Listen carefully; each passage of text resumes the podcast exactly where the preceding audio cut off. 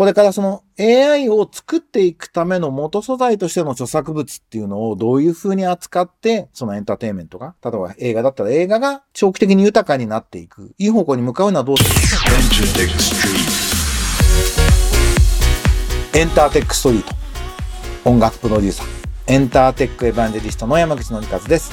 このポッドキャストは、ラジオトークアプリから、Spotify、Apple Music などにも配信しています。今あなたがお聞きになっているサービスでブックマークをお願いします。今とこれからのエンターテインメントテクノロジーのホットトピックスについて一緒に考えていくこのプログラム。短い時間ですが、今日もお付き合いください。ということで、東京は急に寒くなりましたね。冬来たかと思って。電気毛布出したりとか。なんか暖房初めてつけたりとか、えー、してしまいました。皆さん、寒くなかったですか？今週末はずっと宣伝してた11月11日に LA で活躍する作曲家ヒロイズムさんを招いてのトークイベント。これ山口ゼミの10周年記念イベントの締めくくりって言ってるんですけど、やりました。すごい応募があって、90人以上の、ズームで僕いつもこの手のイベントやるんでね、100人以内っていうのが、えっと、条件になるんですけど、その定員を、えー、当初定員を超えるところまで申し込みいただいてやりました。結構いい話できたんじゃないかなって、LA で実際、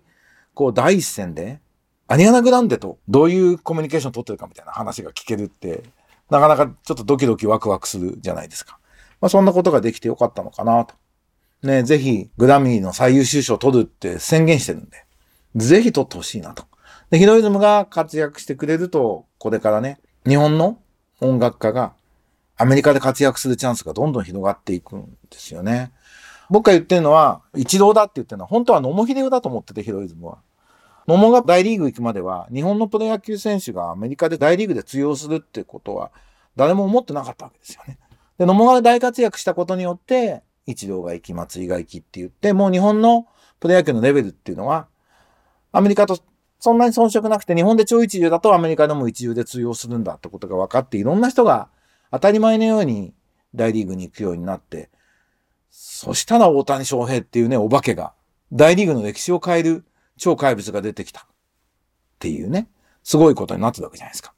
あれのね、きっかけヒロイズム作ってくれるんじゃないかなと思って。ヒロイズムがグラミで賞を取ったら、日本の作曲家たちが、俺もやりたいってなると思うんですよね。それはやっぱり名誉と影響力と、まあお金も半端ないんで、日本の音楽界で稼げないような夢があることができるんで、なんかそういうとこにつながるお話できたんじゃないかなと思います。ノートになんか、簡単に、簡単にでもいいかな。レポートまとめようと思って、あの、 Zoomの動画からテキストで起こして、それを、え要約するのをチャット GPT にとか言って、やっぱ対談だとなかなかうまくいかないですね。ちょっと自分なりに、えー、資料を元にまとめると思いようと思いますので、もう少々お待ちください。PTX も仕込んでくれた方には動画共有するっていうふうにスタッフが言っておりました。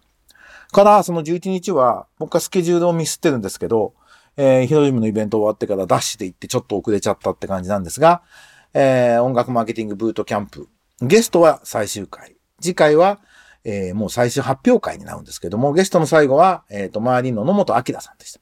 野本さんは知る人ぞ知るですけど、iTunes Music Store の立ち上げをやるために、ソニーからアップルに転職をしたと。で、アップル辞めて、Spotify Japan の最初の日本人スタッフになった。てか、Spotify Japan の法人ができる前に Spotify のスタッフになったっていう人で、で、その後、マーリンジャパンっていう世界のインディーズ団体の、まあ、デジタルサービスとの交渉エージェントみたいなことをやる NPO の日本代表やってるっていうね。なんでデジタルミュージックといえば、裏も表も、昔も今もこれからも全部知ってる人なんで、まあ、彼と話をすることはすごく勉強になるし、この間のお話もメタデータを日本語、英語、その他現地語どういう風に使い分けていくって考え方をすればいいかなんてことって、なかなかわかんないじゃないですか。でもこれめっちゃ大事なんですよね。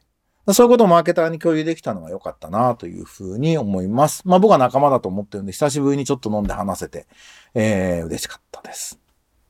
それから僕ノートに文化クリエイティブ産業に日本の未来がある。東京五輪で僕たちがやり残したことって久々に結構長い7000文字ぐらいの書きました。あの、森ビルの都市整備研究所ってのかな？そこが出している本が素晴らしくて、えー、ロンドンとニューヨークの文化クリエイティブ産業っていうのについて紹介してるのが良かったんで、で、それで東京オリンピックの前に東京オリンピックでこういうことをやりましょうっていう趣旨で書かれた本だったんですね。僕ちょっと見逃してたんですけど。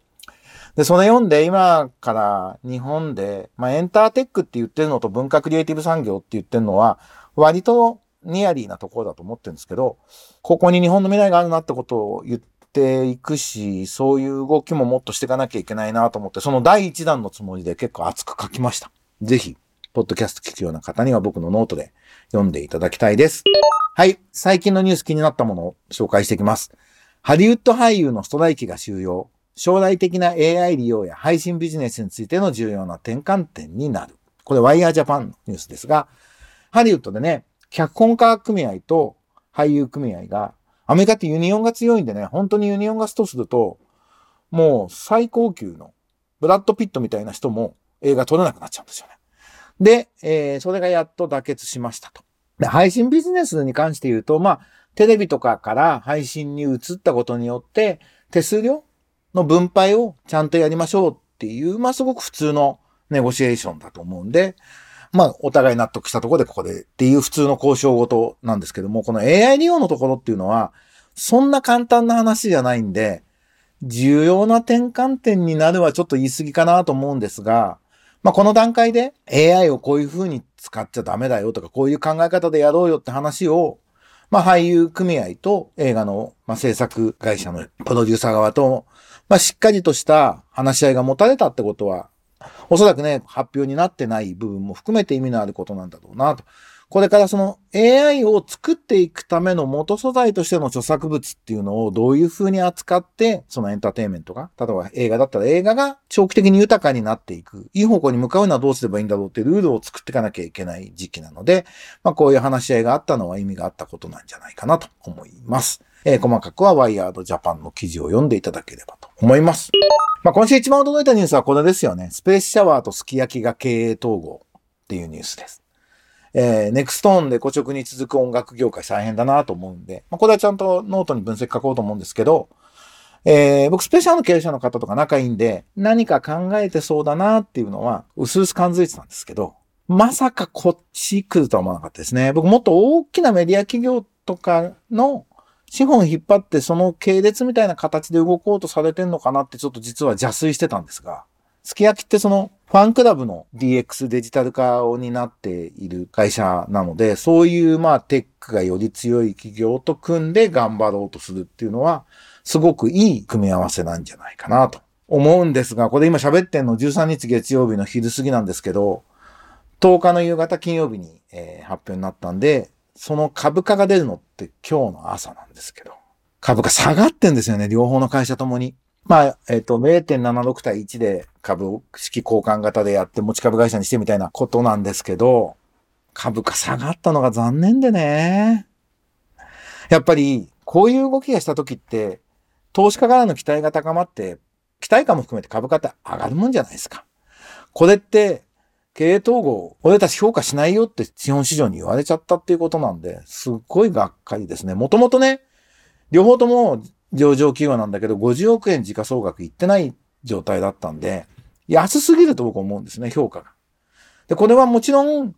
経営者がビジョンを語り、IR をしっかりやっていくってことも、もちろん必要でも、それが一番必要なんですけど、やっぱり、証券会社とか資本市場にエンタメとか音楽のことをわかるアナリストがいないんですよね。まあ、それで僕時々呼ばれたりして、その時は話すんですけど、なんかもっと、うん、資本市場から評価されるようなことっていうのをやっていかなくちゃいけないなと反省もします。この間のうちで企業家連中集まって飲んだ時に、そこにまあ、一人、一社上場予定の会社の社長もいたんで、グロース市場なんですけど、まあ200億は絶対つけようね、つって。ロジック作るの俺手伝うからとかって話をしてたんですが、音楽業界、ちゃんと資本市場からも評価される株価つけていかないと、スタートアップ盛り上がっていかないんで、こっからね、このスペシャルすき焼きも経営統合して株価上がっていくように期待をしたいなと思いました。はい。あと、海外のニュースで2つ気になったのがあります。一つは、タイダルってアメリカのね、JG が始めたストリーミングサービスが、コラボズっていう、コラボする相手を見つけるサービス、ファンクション始めましたって言って、もうこれ僕らから見るとコーライティング相手を見つけるサービスだし、まあフューチャーリングだとかリミックスみたいなところでも使うサービスだと思うんですけど、これ日本ですごく必要で、スタジオエントリーでもやろうって言って、まだ実現始められてない、えー、事業なので、これ怠惰でもしやってみた人がいたらね、どうだったみたいな感想を、えー、聞きたいなと思います。日本では、あの、アカウント、リスナーとしてのアカウント登録は多分普通にはできないんですけど、音楽家が登録してそういう機能を試してみることができると思うんで、ちょっと僕の周りのミュージシャンにも使ってみて教えてって話を、してるところです。からもう一つこれ大きいと思うのは、Spotify の収益分配基準が最低1000回再生からになるっていうニュースも出てます。これまだ英語のニュースしかないんで、僕もちょっと分析記事含めてこれから探して読み込もうと思ってるんですが、ロングテールが売りのストリーミングサービスがなんで1000っていうところで1000回以上じゃないとってやったのかなと思って。これはこれでやっぱり AI 対策みたいなこともあんのかなってちょっと、えー、邪推したりしてるんですが、再生基準ってすごく大事な話だと思うんで、えー、ちょっとチェックしていきたいなと思います。今週気になったニュースは以上です。皆様いかがでしょうか？エンターテックエヴァンジェリスト山口のりかずのエンターテックストリートでした。ほんと寒いから風邪ひかないように、もちろんインフルエンザもコロナもね、かからないように気をつけて元気に頑張っていきましょう。ということで、また来週お会いしましょう。バイバイ。